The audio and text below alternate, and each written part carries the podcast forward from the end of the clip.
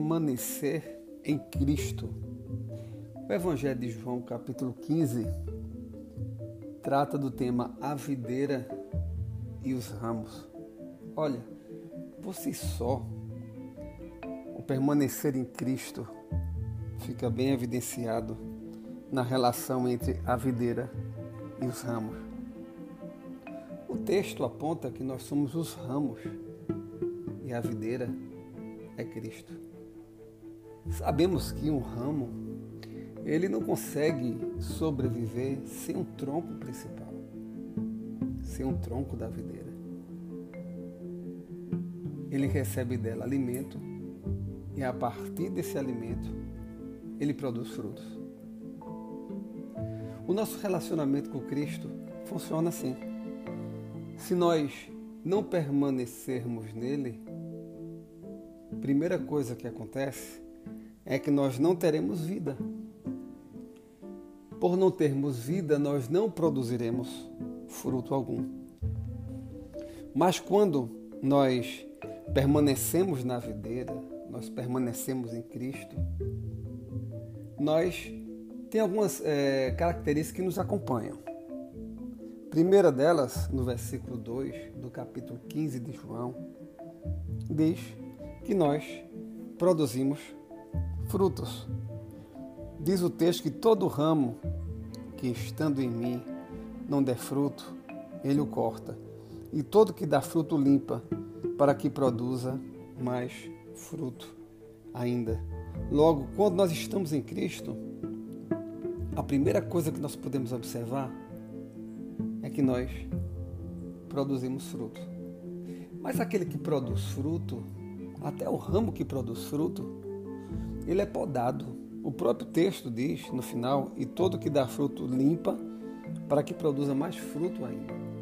Logo, quem permanece em Cristo produz fruto e é podado, trabalhado por Cristo, para que dê mais frutos. E muitas vezes esse momento de poda não deve ser muito agradável, mas o objetivo é para que possamos produzir mais frutos. Mas há uma recompensa nisso. Porque a própria palavra em João capítulo 15 fala que os ramos que estão na videira eles têm como resultado uma vida plena. Versículo 11, ó. Tenho-vos dito estas coisas para que o meu gozo esteja em vós e o vosso gozo seja completo. Jesus está dizendo que o ramo, quando está na videira, ele produz fruto, ele é podado para que produza mais fruto.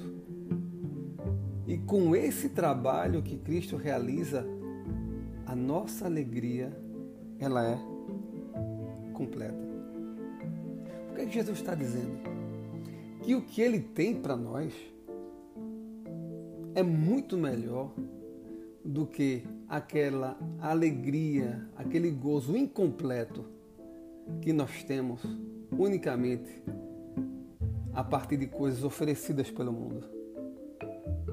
Com Cristo, até o momento de poda, momento de corte, de ajuste, proporciona para nós lá na frente alegria completa. Olha, que nós possamos entender e compreender que Cristo tem sempre o melhor para nós. Talvez nós nos lembremos apenas dos momentos de alegria e achemos que os momentos de poda são difíceis, talvez, penosos, mas olha, tudo é para que a nossa alegria seja completa. Deus sabe a maneira de nos aperfeiçoar. Deus sabe a maneira de nos transformar em verdadeiras testemunhas, né? Para que a partir de nós muitos frutos sejam gerados. Você